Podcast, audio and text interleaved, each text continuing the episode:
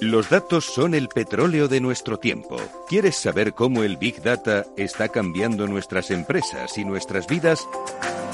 Capital Radio, Piper Lab y la red de mentoring de España presentan Data is in the Air el primer libro que recoge la transformación digital que viven las empresas españolas contada por sus protagonistas. Data is in the Air, un libro para leer este verano y que también se escucha. Necesitas saber por qué los datos son el nuevo capital. Busca el libro en Amazon o pregúntanos por él. Data is in the Air.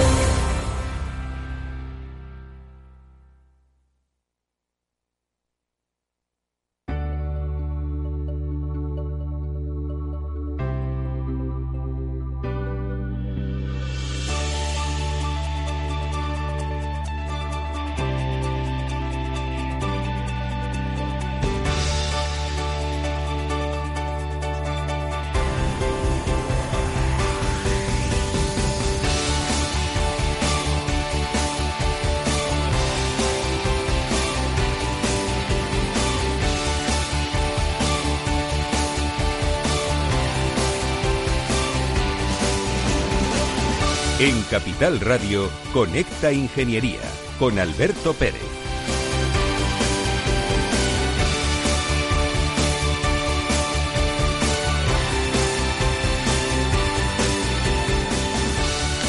Buenos días España, buenos días ciudadanos. Estás en Conecta Ingeniería, 15 de julio de 2020. El verano pega fuerte con el calor, pero aquí seguimos, transmitiendo radio para la ciudadanía para que sepa, conozca y participe en el mundo de la ingeniería. Hoy tenemos un programa especial, vamos a hablar del mundo de los drones. Sí, esas cositas que vuelan en algunos espacios, en nuestras ciudades o en nuestros campos, y que forman parte de la cuarta revolución industrial y donde queremos conocer de primera mano en qué consisten exactamente. Y lo vamos a hacer con un invitado que tenemos hoy en el estudio, que se llama Antonio Sousa Lamas. Querido Antonio, buenos días. Hola, ¿qué tal? Buenos días, ¿cómo estáis todos? Pues aquí estamos, esperando que nos ilustres sobre un mundo que es eh, realmente interesante, que crece exponencialmente, pero que de vez en cuando tiene algunos problemas con la legislación y de todo ello vamos a hablar a lo largo del programa, para que nuestros conciudadanos pues conozcan qué es exactamente el mundo de los drones. Pues eh, me parece interesante porque además, eh, bueno, eh, en tu programa, con esta ingeniería, lo que precisamente vamos a hablar es de un sector muy transversal a todas las ingenierías y un sector muy potente, ¿no? Con, mucha presencia en el presente y con mucha más, esperamos, en un futuro inmediato. Tu currículum vitae es amplio y dilatado y eres un hombre experto en el mundo de la aviación. ¿Tú consideras que todo lo relacionado con el mundo de la aviación, ingeniería, gestión, mantenimiento, desarrollo, forma parte del futuro o del presente? Sí, es indudable, Alberto, y además eh, lo hemos hablado en muchas ocasiones, hay una parte importante, la implicación por parte de las ingenierías y de los colectivos eh, tecnológicos, las TIC son el presente y necesariamente van a ser el futuro, así que también hay una parte importante y es la, la, idea de formación y los nuevos caminos formativos que le tenemos que ofrecer a los jóvenes. Pues tenemos que ir un poco elaborando cuál es la necesidad del mercado precisamente para encontrar dos cosas. La primera, un desarrollo educativo y la segunda, desarrollo comercial.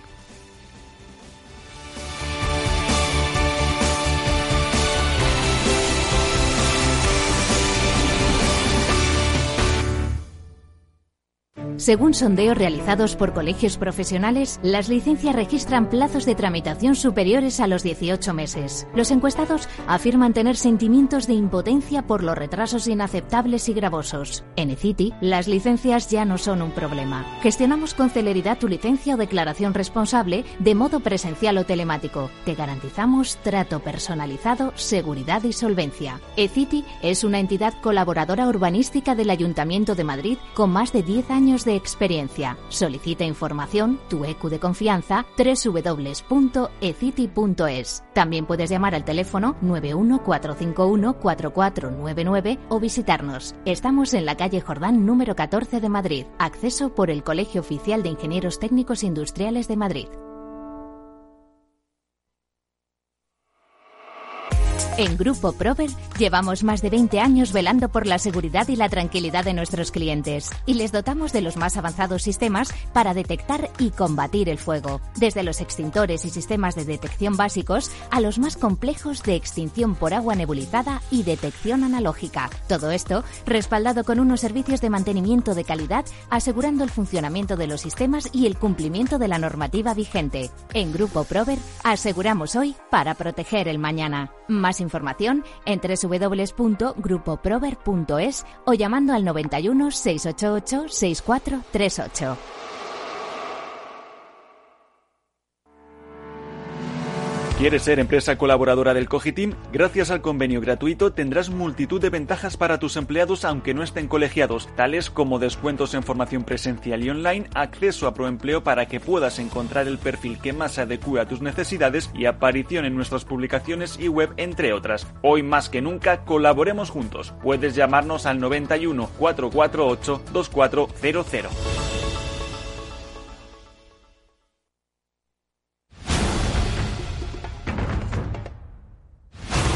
Escuchas Conecta Ingeniería con Alberto Pérez.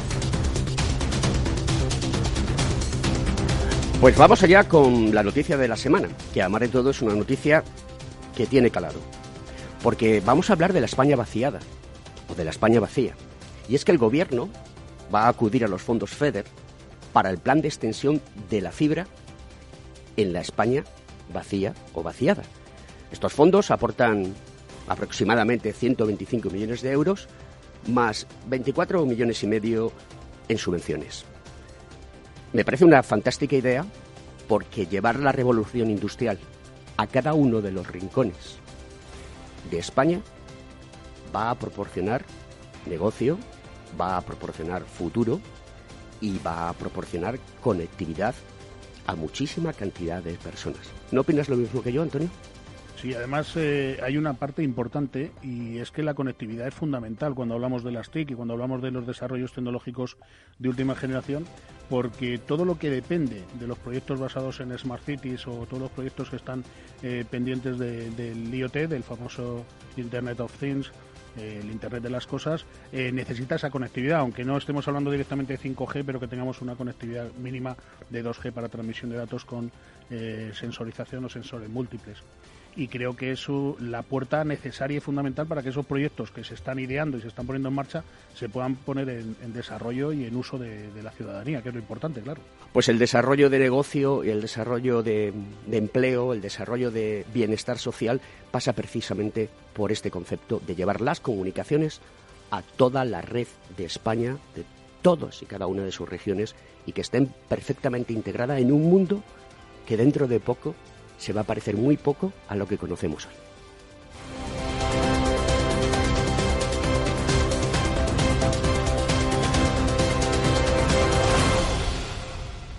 Estás escuchando Conecta Ingeniería.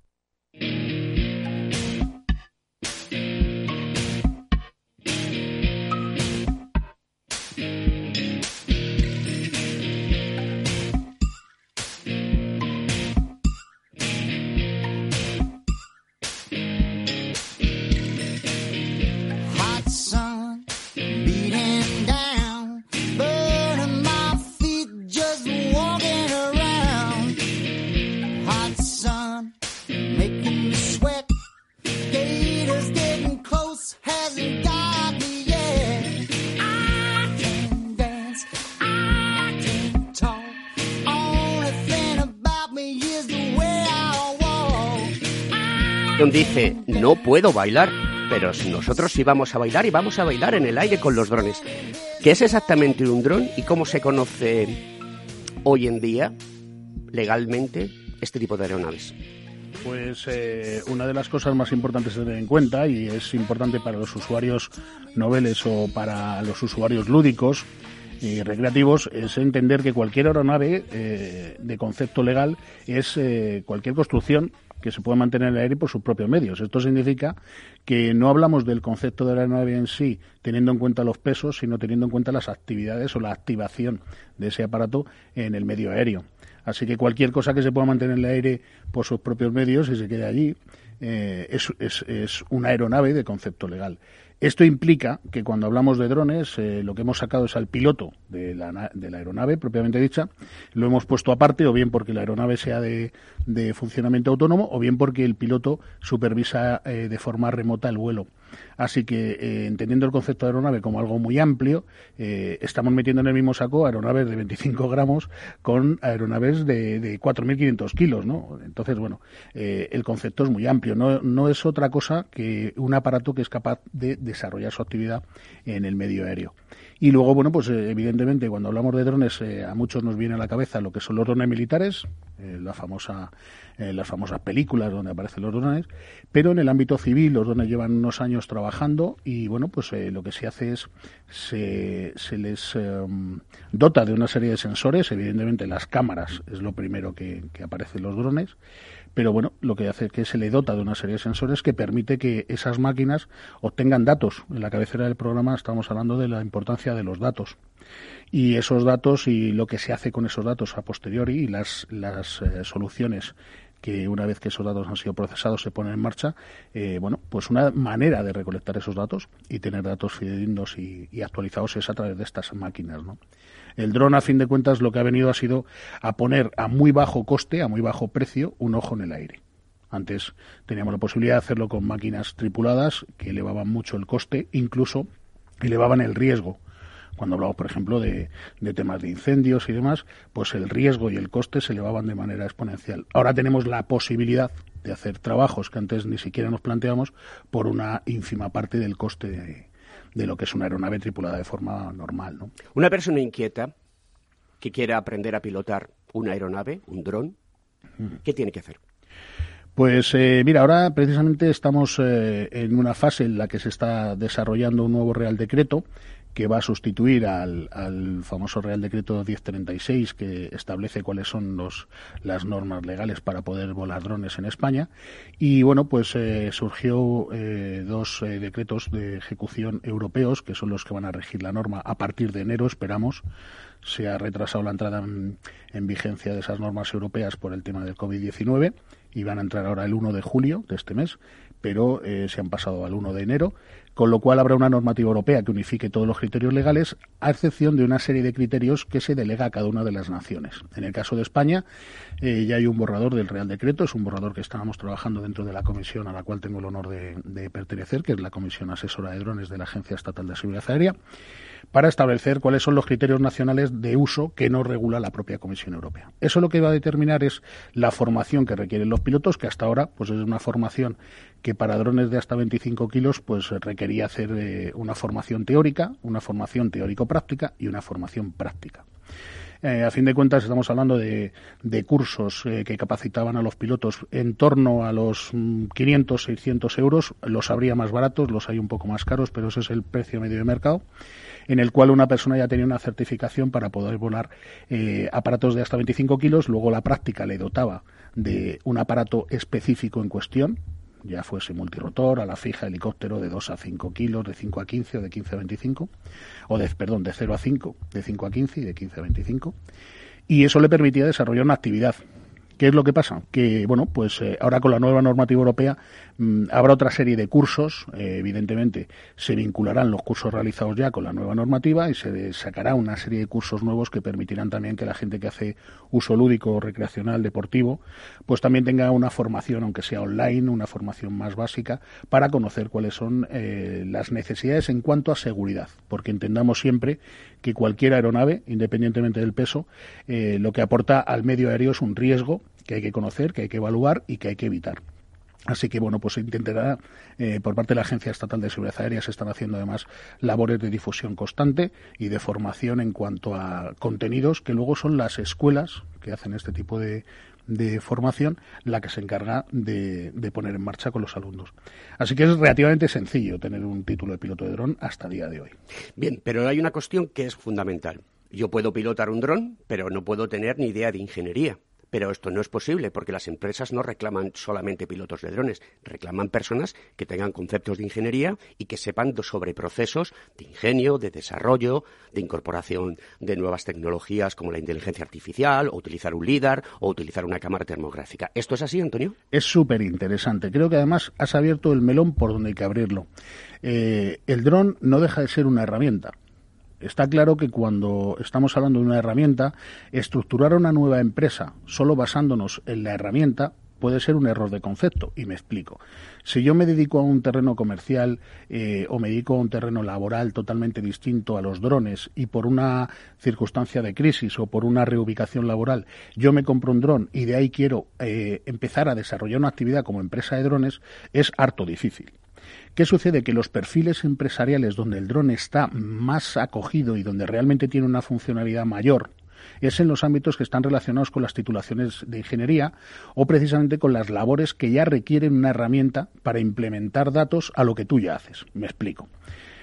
Si yo tengo una empresa y esa empresa desarrolla, por ejemplo, estudios o proyectos para, eh, antes hablabas, ¿no? Sobre las nuevas eh, infraestructuras de comunicaciones, evidentemente, pues podemos hacer lo que se ha hecho toda la vida, que es eh, una serie de señores se suben al monte y hacen un estudio topográfico sobre el terreno, o podemos mandar unos drones que, evidentemente, pilotados o gestionados por topógrafos, puedan realizar ese mismo estudio en menos tiempo, con mayor calidad o con la misma al menos.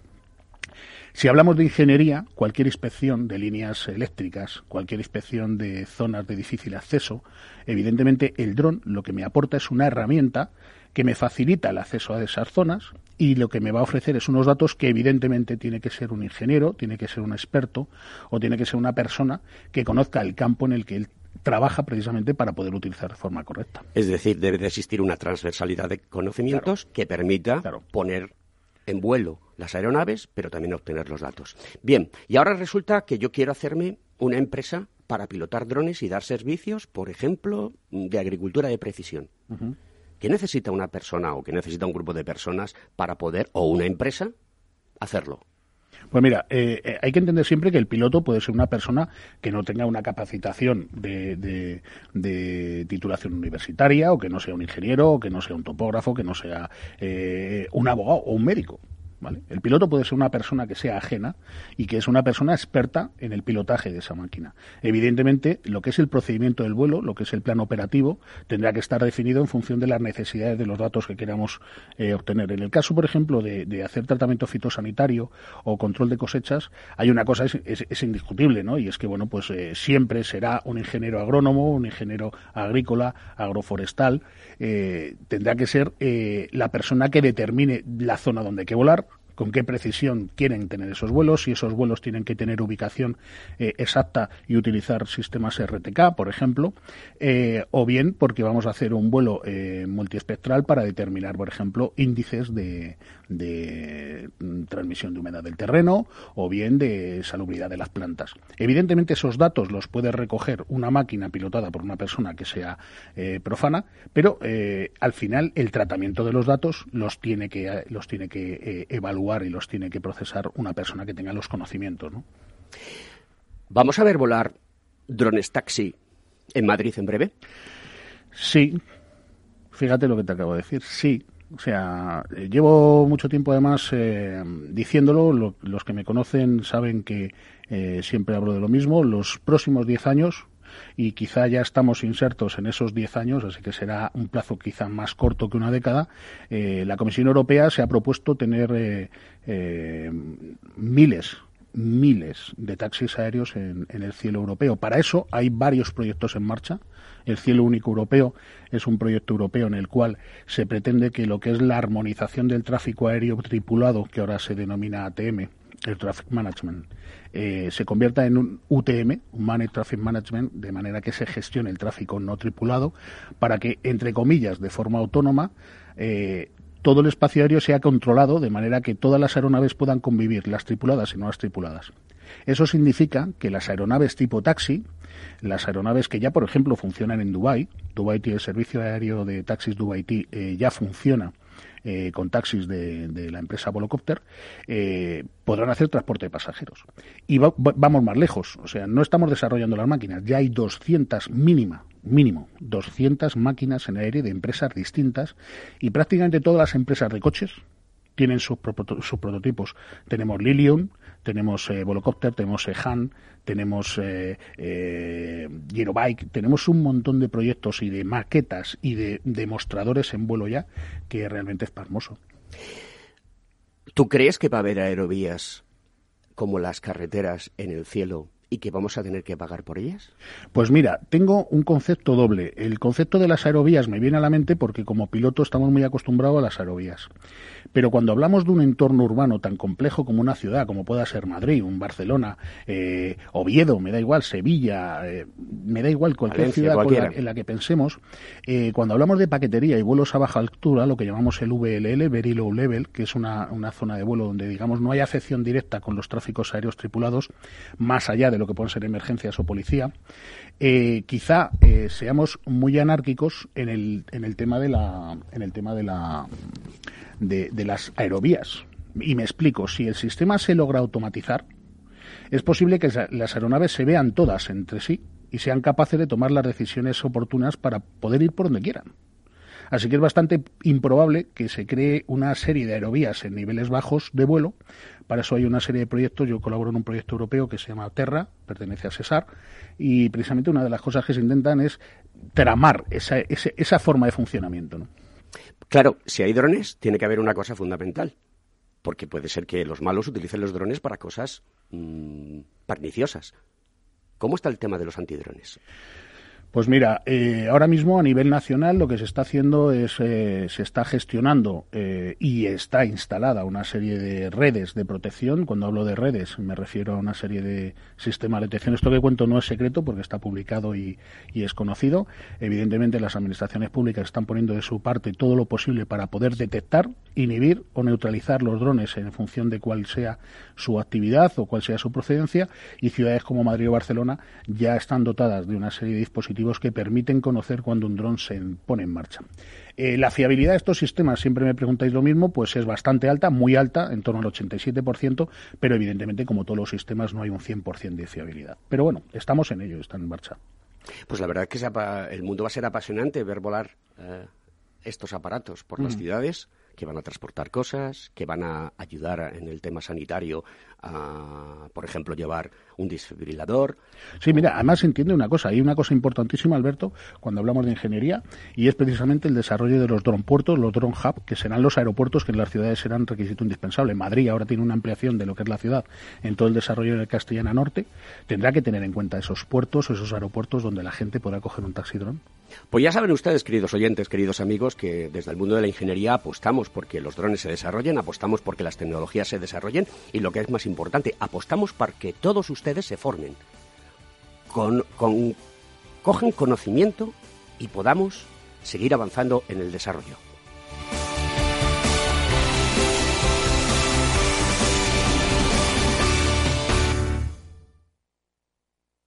Si tus prospectos comerciales te resultan perfectos desconocidos, ahora puedes conseguir toda la información necesaria para que tus decisiones no impliquen riesgos para tu empresa. Informes la empresa líder en información comercial, financiera, sectorial y de marketing, con acceso online a más de 350 millones de empresas en todo el mundo. Infórmate en el 902-176-076. Informa.es. Business by Data. Cuando en los mercados todo es... Parece que cualquier broker es bueno. Pero cuando los mercados son Solo Renta 4 Banco te ofrece la gama más amplia, las mejores herramientas, un análisis de calidad y el asesoramiento experto de nuestra red de oficinas. Entra en r4.com y prueba gratis el broker online más inteligente. Renta 4 Banco, tu banco especialista en inversión.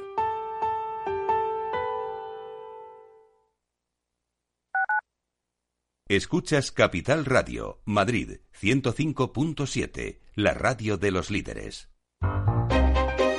Los entornos en las grandes ciudades están cambiando y desde Voces para la Movilidad con Chimo Ortega queremos acercar a los protagonistas de las nuevas formas de entender los desplazamientos desde una visión humana e intimista.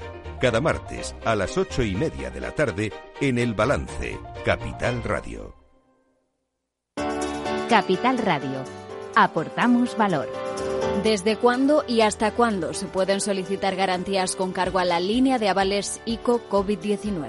Las entidades financieras pueden solicitar el aval para los préstamos y operaciones suscritas con autónomos y empresas formalizados o renovados hasta el 30 de septiembre de 2020. El plazo podrá ampliarse siempre en línea con la normativa de ayudas de Estado de la Unión Europea por acuerdo del Consejo de Ministros.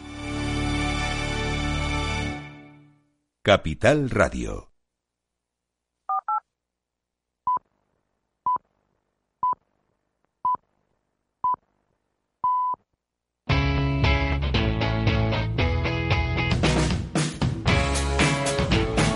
La economía despierta.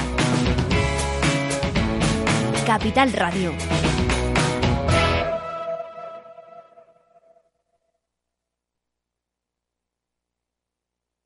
Conecta Ingeniería con Alberto Pérez.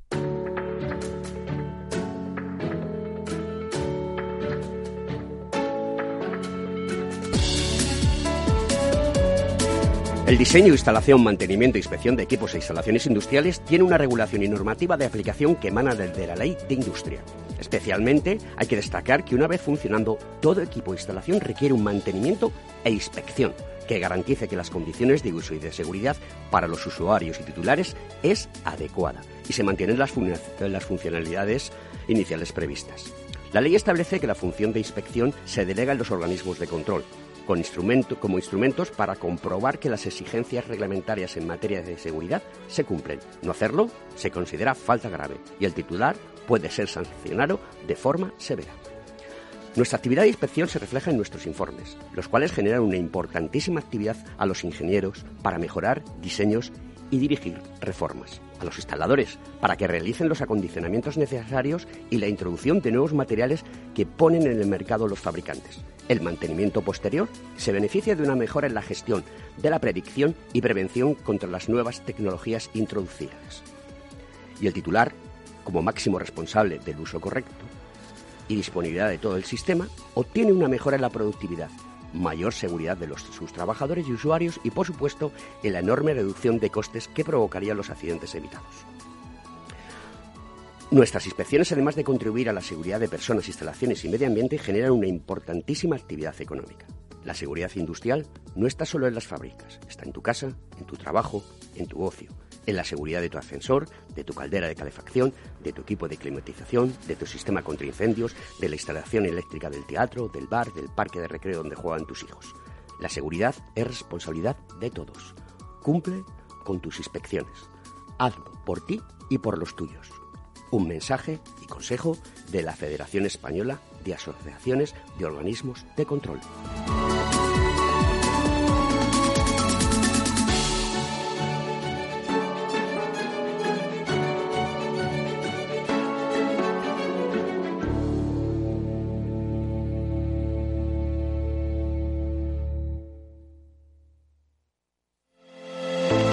¿Acabas de montar un negocio y te gustaría protegerlo de posibles intrusiones no deseadas? ¿Necesitas asesoramiento respecto a los sistemas de protección contra incendios que la legislación obliga a instalar en tu empresa? ¿Ya tienes sistemas de seguridad o de PCI en tus instalaciones pero buscas un mantenedor para los mismos? No te preocupes, en Grupo Eurofesa damos solución a todas estas cuestiones. Ingeniería, instalación y mantenimiento son los servicios que ofrecemos para proporcionar a nuestros clientes soluciones integrales de cara a proteger bienes y personas en materia de protección contra incendios y seguridad detección de humos y gases, extinción automática y manual, control de accesos, videovigilancia y sistemas antiintrusión. Todo lo que necesitas en una única empresa. Grupo Eurofesa, siempre atendido, siempre protegido.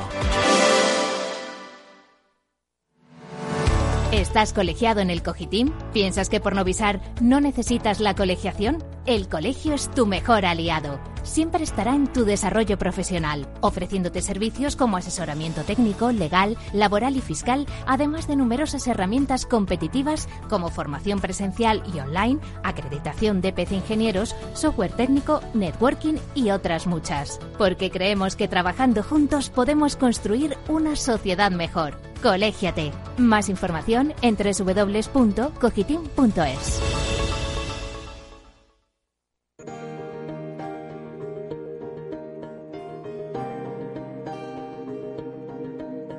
Estás escuchando Conecta Ingeniería.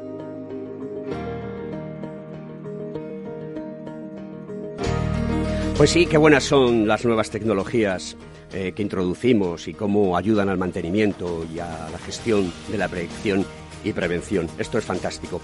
Pero vamos con una noticia de avance tecnológico muy interesante. Estudiantes de ingeniería crean una app para conocer en tiempo real los aforos en bares e instalaciones. Un estudiante de tercero de ingeniería industrial y dos titulados por la Escuela de Ingeniería de Bilbao han creado una aplicación que permite controlar los aforos en los locales comerciales o de ocio, facilitando así el cumplimiento de las medidas de seguridad decretadas por la crisis sanitaria. A través de un sencillo menú y unos apenas clics que le podemos dar, la app JetPlan la pueden encontrar ustedes en jetplan.com, permite a los usuarios conocer, por ejemplo, el nivel de ocupación de un bar y realizar su reserva para disfrutar de una mesa en una terraza al tiempo que facilita al gerente del negocio una herramienta gratuita para la gestión del espacio.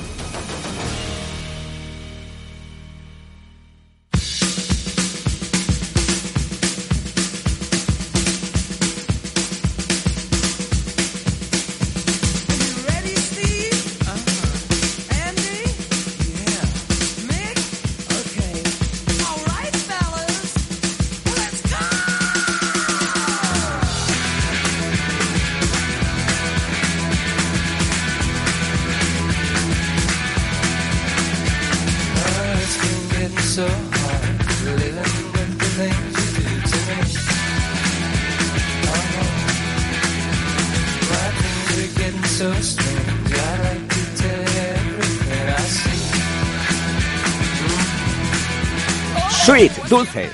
Ese es el grupo que toca esta canción de Balloon Blitz, que es una canción muy bonita y muy divertida y que le gusta a mucha gente, como este programa, Connect Ingeniería. Bueno, pues tenemos desde Londres y vamos a viajar a través de las ondas electromagnéticas hasta esta ciudad, porque allí está Luis Carrillo, que es el propietario de Singular Group. Buenos días, Luis. Hola, buenos días, ¿cómo estáis? Qué placer tenerte en mi programa, porque es que además de todo tienes un proyecto tan precioso y tan maravilloso que es un hidroavión que pesa más de 4.000 kilos y que puede lanzar hasta 1.500 litros de agua, pero lo importante es que no es un hidroavión como los que conocemos, sino que es un dron. ¿Esto es así? Así es, así es. Y es un dron autónomo. Significa que el piloto, primero, lo más importante, no está en la línea de fuego, no está en riesgo. Y eso ayuda a que, evidentemente, puedas estar 24 horas al día extinguiendo el incendio en lugar de lo que ocurre hoy, ¿no? Que los pilotos, por un problema de seguridad, tienen que volverse a tierra cuando, cuando el sol se pone. Es un proyecto que nace hace nueve años. Tú has tenido que trabajar lo que no hay los escritos con este tema, ¿no? Uh, no yo, todo el mundo que quiere algo en la vida, y tú lo sabes igual que todos, eh, eh, la, la, tenacidad ¿eh? es la única manera. Y en este caso, pues sí, ha, sido un poco más allá porque llevamos nueve, nueve, casi diez ya, rozando ya los diez años de tenacidad detrás de este proyecto. Bueno, es un prototipo y el prototipo ya está para introducirlo en el mercado y luego después posteriormente hacer mejoras. Pero tú has estado haciendo pruebas eh, en, en Quero, en Toledo, ¿no? Y... Hemos estado haciendo pruebas en medio mundo. Cuéntanoslo. Hemos, hemos estado haciendo pruebas en Islandia, en Noruega, al norte, en el, el, Círculo Polar Ártico, ahí estábamos haciendo pruebas. Hemos estado en el Caribe, mucho mejor, más tranquilitos, no te lo voy a de, de, discutir. hemos estado en África, hemos estado y ahora tenemos que ir también a México, a Kenia, tenemos que ir a, a muchos, a muchas, a muchos sitios porque evidentemente es un proyecto internacional. Entonces la ayuda, la, la ayuda que eh, todo el mundo busca no es solo en España, que sí, tristemente tenemos un gran problema con el tema de incendios, pero es que es a nivel mundial. Sí, hambre todo mmm, es un tema que hay que solucionar, porque la cantidad de, de madera que se quema, de otros elementos que se queman y producen una serie de gases que generan también situación de, de de efecto invernadero, pero es que además de todo es que nos vamos a cargar la reserva eh, de, bosques y de, y de, zonas verdes en el mundo como no le pongamos remedio. Y esta herramienta que tú pro, pro, propones garantiza, entre otras cosas, y la más importante, la seguridad, la rapidez y poder planificar todo de una manera mucho más correcta y más adecuada de lo que se hace hoy en día. ¿Por qué motivo ya no hay, eh, o por qué no hay en este momento ya aparatos como el tuyo volando y llevando a cabo inspecciones? Esa es, una, esa es muy buena pregunta. Y, y quizás es la confluencia entre muchos factores. El primero es que es una tecnología muy nueva. El segundo es que la normativa todavía no está eh, es tan nueva la tecnología que la normativa va detrás. Entonces, estamos esperando a que los actores, el gobierno, pues pongan una normativa en la que podamos eh, todos aclararnos de cómo se usa el espacio aéreo, porque hoy en día sabes que el espacio aéreo normalmente está gestionado por, por, por elementos por, elementos civiles, pero es propiedad o, o al menos es potestad del ejército del aire y está diseñado para volar aviones eh, de pasajeros, no está diseñado para otra cosa más. a la que entran en acción eh, este tipo de nuevas tecnologías, eh, claro, estamos que no hay ninguna ley que nos ampare ni que prevea que esto existe, porque las leyes que estamos aplicando en, aviación son leyes muy antiguas principalmente americanas, porque ellos empezaron, vieron cómo se tenía que hacer, cometieron ya todos los errores que se tenían que cometer y nosotros evidentemente copiamos las leyes. Ahora hay un nuevo cambio, hay una nueva tecnología en el sector, hay un nuevo mercado, porque recuerda que esta tecnología sí, para extender incendios está muy bien, pero una vez tienes un sistema autónomo que además es más económico, aparecen otros muchos actores por ejemplo, mira, te voy a dar un número fácil. Eh, somos capaces de entregar mil kilos a mil kilómetros en vuelo, con lanzamiento con paracaídas, y volver a base sin repostar. Ese fenómeno genera que muchos sitios, y, ahora te voy a dar un ejemplo, ¿eh? la isla de Fiji, ¿vale? Fiji, además de hacer agua y tener unas vacaciones cojonudas, ¿no? tiene 300 y pico islas. 100 de ellas están habitadas pero solo tiene ocho aeropuertos. Pero eso está, no está ni comunicado. O sea, tienes que esperar un barco, que es un barco lechero, que pasa cada dos meses. Entonces, esta situación la podemos solventar en menos de dos horas. Sí, sí, con lo que, lo, con lo que lo que supone de desarrollo económico, tecnológico, de empleo, de en llegar a sitios que ahora mismo a lo mejor no están explorados, o sea, de llegar allí eh, un bienestar social. Oye, yo tengo aquí el estudio de una persona a la cual yo sé que tú tienes mucho respeto y mucho cariño, que es Antonio Sousa Damas, y que te quiere saludar y hacerte unas cuantas preguntas. Buenos días, Antonio. Luis, ¿cómo estás? Buenos días, encantado de saludarte. Qué alegría. Igualmente, igualmente. Me apetecía verte en persona, pero, pero como no paras, pues al final siempre tenemos que estar así, ¿no? A través de las ondas. Bueno, la, semana la semana que viene, si quieres venirte a Quero, estamos haciendo pruebas. Viene el jefe de Estado Mayor del Aire, vienen los de la Unidad Militar de Emergencias, los del Gobierno de Canarias, algún otro gobierno. Apúntate al bombardeo, tú y pues todos los oyentes. El que esté interesado, mm, la invitación lo haré, abierta. Lo haré y sabes que, sabes que lo tenemos, lo tenemos medio hablado y y sí, estaré allí porque, porque además eh, quiero alabarte porque creo que el ingenio que eh, has demostrado y, la, la persistencia son propias de, muy poca gente. Eh, mm, cuando hablo de drones me enorgullece enormemente hablar de Singular Group, de Singular Aircraft, de vuestro Flyox y evidentemente de Luis Carrillo, como una herramienta innovadora a nivel mundial. Nueve años, prácticamente diez años, elaborando un producto en el mercado que no existe y vosotros lo tenéis y lo, y lo estáis volando hace mucho tiempo, cuando además se está desarrollando ahora otras herramientas parecidas. Eh, y hay otros mercados internacionales que me consta que están intentando copiar o que han intentado copiar el, sistema. Y esa visión que tuviste en su momento creo que es, es eh, para sentirse orgulloso, ¿no? Y, y luego, pues, eh, evidentemente hay una parte importantísima, que es la parte de certificación aeronáutica, en la cual, eh, bueno, pues eh, el producto final elaborado pues tiene un frenazo hasta salir a, la línea comercial, pero imagino, Luis, que te estarán llamando a la puerta porque esto es un producto tan innovador y tan necesario. Y marca España, Antonio, no se te olvide. evidentemente, que creo que eh, tienes que tener administraciones públicas y empresas que te estén dando la coña, porque mm, realmente, o sea, esto es lo que necesitamos. O sea, es un producto que se necesita me están reconociendo desde fuera, desde España, de momento, te lo diré la semana que viene, porque todas estas visitas que tenemos eh, pueden cambiarlo todo, pero sabe a través del INTA, que es el único organismo español a nivel de certificaciones militares, que es la única ley que ahora existe y que está operativa, a través del INTA hemos estado trabajando mucho tiempo. Y realmente no es fácil, porque certificar un aparato aéreo pues tiene mucha complejidad Pero interés he tenido siempre mucho más interés desde fuera que desde España mismo. Y no soy el primero, ya sabemos todos que España le cuesta reaccionar, ¿no? Lo de la arrancada de caballo y parada de burro nacional, eso no nos lo quitará nadie nunca. Porque es lo que tenemos y es lo que somos. Y no me hagas poner colorado, porque todo esto que me estás diciendo, aunque tengo que decir ¿eh? que sienta muy bien después de tanto esfuerzo, pero al final, y esto me gustaría realmente imprimirlo en la cultura. Y lo decía mi abuela, solo hay una manera de fracasar. Y es dejar de intentarlo. Claro. Yo, mira, muchas veces te nombro cuando hablamos en el ámbito aeronáutico, tengo muchos compañeros que vuelan en línea, tengo compañeros, eh, yo sabes que soy piloto de aviones y de helicópteros, por lo tanto toco las dos ramas, ¿no? Por un lado lo que es la línea de pasajeros y el transporte aéreo, y luego toco la parte de las emergencias y los incendios. Y yo un poco en broma y en serio, eh, te suelo nombrar en las comidas con los amigos de promoción y les voy diciendo a todos que sus hijos, el otro día hablamos, yo soy padrino del hijo de alguno de mis compañeros, y cuando hablamos de que se va a hacer piloto, digo, olvídate. Y entonces pongo tu ejemplo, digo, no se va a volar, gracias a Dios, o se va a volar desde un contenedor en el suelo, porque necesitamos volar, y tú lo has definido perfectamente, 24 horas al día para una extinción de incendios.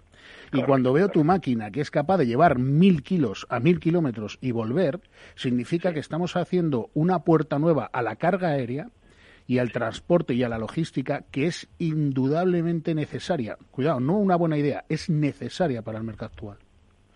Sí, pero a todos los pilotos. Eh, lo único que estamos haciendo nosotros es quitarnos del riesgo y darles un trabajo mucho más fácil. Pero el piloto es, es, fundamental en cualquier operación. Sí, porque la supervisión, yo entiendo que además esa, esa visión humana ¿no? de lo que está pasando es necesaria. Lo que cambia es, el, criterio. El criterio es algo que no la máquina no va a saber hacer y el criterio es lo que más más más puede aportar un piloto, ¿no? Es esa experiencia, es saber entender y leer las condiciones y saber los límites de la, máquina y qué es lo que se le puede pedir y qué es lo que no. Lo que sí que tenemos es una ventaja con respecto a los pilotos porque claro, trabajando como dices tú dentro de un container o en una oficina, que no hace falta ser un container, ahí en Quero tenemos las limitaciones que tenemos y estamos en, un container. Sí, pero, pero en el futuro esto estará en una oficina y trabajando como, como cualquier otra persona.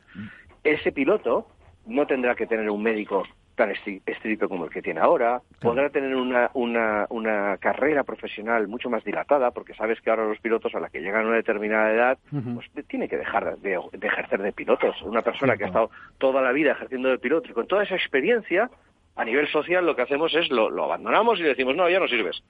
Claro. en este tipo de sector ahora sí que no solo sí que sirve, sino que es el más, el más valorado, porque es el que más experiencia tiene es el, el, que mejor puede realizar este, este, este trabajo. ¿no? Pienso como tú, esa reeducación es necesaria. Luego, además, hay una parte de vuestro proyecto que quiero, quiero puntualizar, porque hablamos de un hidroavión, pero hay que entender que tu máquina vuela en cualquier circunstancia, desde cualquier pista y en cualquier condición. Me explico, no solamente es un hidroavión, sino que ahora mismo estáis volando en Toledo, como tú dices, en Querol, y, lo estáis haciendo en una pista normal y corriente. O sea, y cuando hablamos de contenedor. normal y corriente, si vienes a verla, verás que lo de normal y corriente tiene más polvo y piedras, pero bueno, sí. Pero al final, e, ese hándicap lo tenéis superado. O sea, es una máquina que es capaz de, de operar en cualquier condición. Y además, si hablamos de contenedor, y lo que tenéis es una máquina que puede ser volada desde, como tú decías, una oficina, un contenedor o incluso un vehículo, que me consta que alguna vez habéis hecho. Lo hemos eh, hecho, así es, lo hemos hecho. Una furgoneta, hemos equipado la furgoneta y estábamos viviendo dentro, casi casi viviendo dentro de la furgoneta. Claro, o sea, eso, es, eso me parece que le da una versatilidad brutal. Agilidad, sí, sí. sí. sí, sí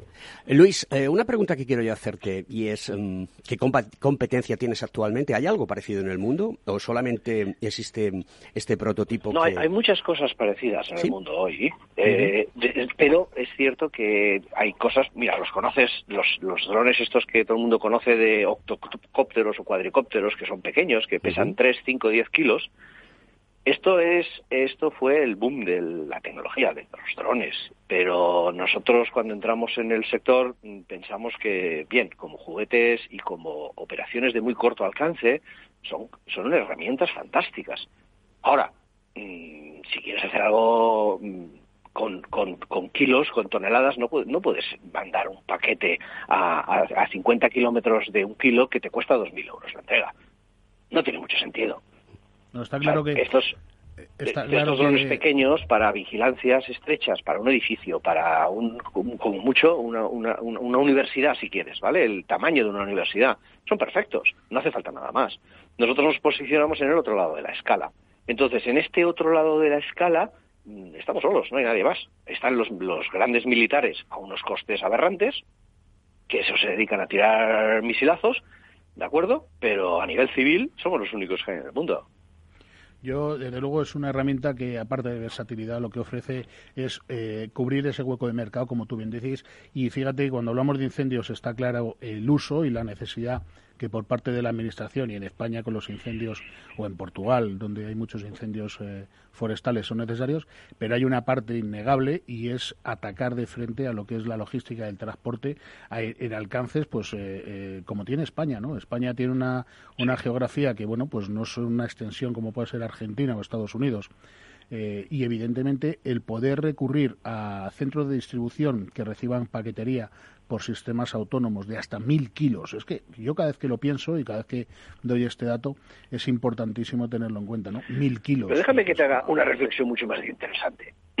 Eh, sí, evidentemente, entregar esto a un coste ridículo, porque nos sale un coste ridículo, lo cual es, eh, es algo que les cuesta mucho de creer a los operadores, de decir, oye, pero es imposible este coste. Yo, sí, sí, pues eso es lo que hay. Claro. Es un avión realmente económico. Pero, pero fíjate, fíjate lo que estaba haciendo ayer con los de eh, Naciones Unidas, tiene eh, la World Food Program eh, y también eh, la FAO de alimentos. Pues pues ahora con la plaga que hay de la langosta que, que en, África, que ha sido una, que está siendo una animalada, hay trillones de langostas comiéndose absolutamente todo. Allí hacíamos unos cálculos con ellos y les decía, mira, con cuatro aviones de estos, eres capaz de hacer 400 kilómetros de largo por 500 metros de ancho de barrera para que estos eh, no para que no puedan saltar estos saltamontes, ¿no? las, langostas, las langostas estas, ¿no? Que no puedan saltar, pero estos 400 kilómetros que hacemos con cuatro aviones, lo hacemos cada día. Claro, y estás manteniendo eh, el proceso y estás eh, poniéndole una barrera a la situación y lo haces de manera sencilla, rápida, eficaz y, además de todo, un coste muy bajo. Y yo quería preguntaros a ti, Luis, y a Antonio Sousa, ¿Por qué en España esto ya no está introducido en el mundo de los incendios forestales? Porque no lo entiendo. O sea, cuando escuchen nuestros queridos amigos, nuestros queridos oyentes, los ciudadanos de este país, este programa, y cuando les estamos diciendo tenemos un aparato de estas características que ya está probado, que ya está testeado, que tiene todas sus autorizaciones, ¿por qué? ¿Por qué ya no está introducido en el mercado directamente? ¿Qué, le falta a la administración pública para que contrate estos servicios? Y es una pregunta que os hago y que me quiero que respondáis con, con, la realidad. Me costaría mucho responder en nombre de la autoridad, del gobierno o de los, o de los participantes, ¿no? Porque son ellos los que deberían de contestarte. Eh, pero yo me hago la misma pregunta si quieres que te lo diga así. También reconozco que introducciones de tecnología tan novedosas Sí, pero, eh, pero novedoso es el blockchain también. Eh, novedoso es la, la, computación cuántica y ya se está introduciendo. Ya, pero estamos tocando un terreno, eh, estamos tocando un terreno y es la seguridad aérea. Sí, Antonio, pero la seguridad aérea, la seguridad aérea está controlada. Hay profesionales como la copa de un pino. ¿Hace falta más gente? ¿Hace falta más recursos? ¿Qué es lo, que, hace falta? Porque los montes y, los incendios ocurren, ¿eh? se queman los montes. Estoy contigo, estoy contigo, pero, pero hay una cosa que es lo que frena a, a personas como Luis, que es la porta burocrática del cumplimiento normativo. Entonces, como resulta que tienes un producto tan innovador y tan revolucionario que no existía antes, no hay una ley que lo regule y entonces hay que hacer una nueva ley que regule la pertenencia, o sea, la, participación de este nuevo sistema dentro de lo que es el espacio. Sí, pero para todo esto, Luis y Antonio, hay una cosa que se llaman los sandbox que se pueden poner en marcha. ¿Has tenido tú la oportunidad de tener un sandbox, Luis? No hemos tenido en Cataluña la oportunidad de hacer esto. Eh, en Canarias, hay, en, en, Galicia hay un sandbox eh, diseñado para precisamente desarrollar esas tecnologías. Y ahora precisamente la semana que viene, el lunes y martes, estamos en Canarias porque quieren establecer en Canarias un sandbox en el que nos han invitado a participar. Y muy probablemente eh, trasladaremos a, Canarias esta actividad, precisamente porque ellos como gobierno y actúan generando el ecosistema necesario para que esas tecnologías fructiferen lo más rápidamente posible. En Cataluña no hemos tenido esa posibilidad y en otras comunidades que lo hemos Te iba a haber preguntado yo sobre Galicia, me consta yo, yo he trabajado para la Asunta de Galicia en el proyecto de, de GAIN, en la Civil Works Initiative que se constituyó en Lugo, en Rozas, y me consta que ahora hay una parte abierta para proyectos y para incubadora. Entonces, no sé si estabais participando, quería preguntártelo además, si habéis hecho algún tipo de propuesta para participar con, con Galicia en, en, algún proyecto o si, os ha, si se ha contado con vosotros o os han llamado. De momento no se ha contado con nosotros en ese, en ese sandbox, pero mm. también es cierto que ese sandbox ya está bastante liderado por varias empresas sí, lo es, lo es, que, están, que están ofreciendo ya un montón de soluciones y posibilidades. Y, y si cuentas lo que ese sandbox ha hecho por Galicia, uh -huh lo que a mí me sigue sorprendiendo es que el resto de comunidades no se den cuenta de que es, la, es, la, es el camino para establecer todo este tramado empresarial y de trabajo y de esfuerzo y de tecnología y de necesidad de ingenieros. Sí. Si tú lo pones como gobierno, es, es, esa primera semilla, el resto es muy diferente, es muy difícil de que haga una coalescencia alrededor de, de si no hay nada en el centro, ¿no? Y el gobierno ahí sí que tenía que actuar y poner este tipo de, de, acciones. Y no solo para el tema de aviación, ¿no? Y lo hemos visto en muchos otros sectores, ¿no? Los ingenieros, sí, podemos tener todas las ideas que queramos, pero después, mmm, si no hay una, un, un, ecosistema alrededor, es muy difícil desarrollarlo. Y por eso hemos tardado tanto tiempo nosotros, porque no hay un ecosistema alrededor. Yo creo que al final os pasa eso, ¿no? Tenéis que romper el melón, ese melón que, ay, ay, ay. que nadie rompe, y los primeros... Yo te comparo, perdóname con la comparación, y, y no sé si es acertado o no, eh, a, a, menudo te suelo comparar en mi mente con, con De la Cierva, ¿no? Eh, eh, para mí sois... No, porque tuvo que irse fuera para tener un sí, poco de éxito, bueno, sí. como muchos ingenieros españoles, es, ¿verdad? Qué triste, Ese qué es triste, me, me, produce mucha tristeza, eh, yo soy bastante contundente con estas cosas. Eh, ¿Qué quiero de mi país? Quiero de mi país que haya empresas, empresarios como tú, ingenieros como tú, como Antonio, que apuestan por hacer creatividad, por dar soluciones a la sociedad, que es una de las misiones de los ingenieros. Ya sabes que este programa, este programa es de ingeniería, se llama Conecta Ingeniería, está hecho por ingenieros y por humildes aprendices de periodistas como yo, pero tratamos de transmitir la importancia de la ingeniería como una acción social, porque no dejamos de ser unos actores en el mundo de la sociedad para aportar bienestar a la sociedad. Y entonces nos encontramos con barreras que no somos capaces de, de, de, de, superarlas. No sé si es que mm, tendremos que hacer, como decía Platón, ¿no? Dice, o los políticos estudian filosofía o son filósofos. Pues no sé si los políticos tienen que estudiar ingeniería o tienen que ser ingenieros, pero me consta que hay ingenieros este, eh, políticos y los hemos traído a este programa. Y me resulta triste que una cosa que está testada, que funciona, que diréis, es una tecnología disruptiva. Bueno, para el carro, que lleva muchos años de desarrollo y que la tecnología ahí, está ahí y lo que vamos es evolucionando hacia las cosas, pues no tenga esta disposición. Querido amigo eh, Luis, eh, tengo que despedirte porque se nos acaba el tiempo y te agradezco muchísimo que hayas estado en nuestro programa, en nuestro programa y nos hayas contado de primera mano este proyecto. A vosotros porque uno de los principales puntos para que estos ingenieros sean capaces y no se rindan y sigan haciendo y desarrollen cosas interesantes son proyectos y, y programas como el tuyo. Muchas gracias a ti. Gracias Luis, un abrazo fuerte allí por Londres. Luis, un abrazo, Adiós. hablamos. Antonio Sousa, te tengo que dar las gracias por haber venido al programa. Recordar que aparte de ser consultor, experto en tecnología, también eres miembro de la Comisión 4.0 del COGITIM. Tengo el honor de formar parte de la Comisión 4.0, efectivamente del Colegio Oficial de Ingenieros Técnicos Industriales de Madrid y bueno, pues intento aportar mi grano de arena. Y lo aportas sobradamente. Queridos amigos de Conecta Ingeniería, aquí os dejamos con esta magnífica canción que es de Led Zeppelin Kashmir. Hasta la semana que viene. Un saludo a todos.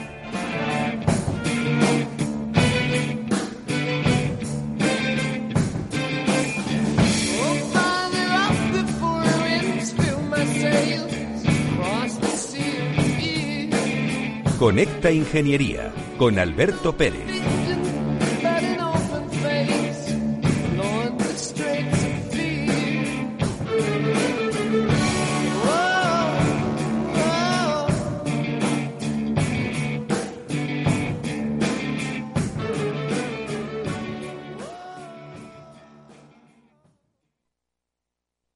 Hola, pues mira, ha habido momentos en los que me he sentido un cliente de segunda Muchas veces, las entidades de ahorro tradicionales se han guardado bajo la manga los mejores productos financieros para los grandes patrimonios. Y esto, si te digo la verdad, no me parece normal. Por eso, Finambest es revolucionario. Los mejores fondos de inversión a mi alcance y al de todos. Porque te da más rentabilidad por tus ahorros gracias a sus bajas comisiones. Porque no tiene letra pequeña. Porque no se guardan ases en la manga. Lo normal. Entra en finambest.com y descubre que lo normal es extraordinario. Lo normal es Finambest.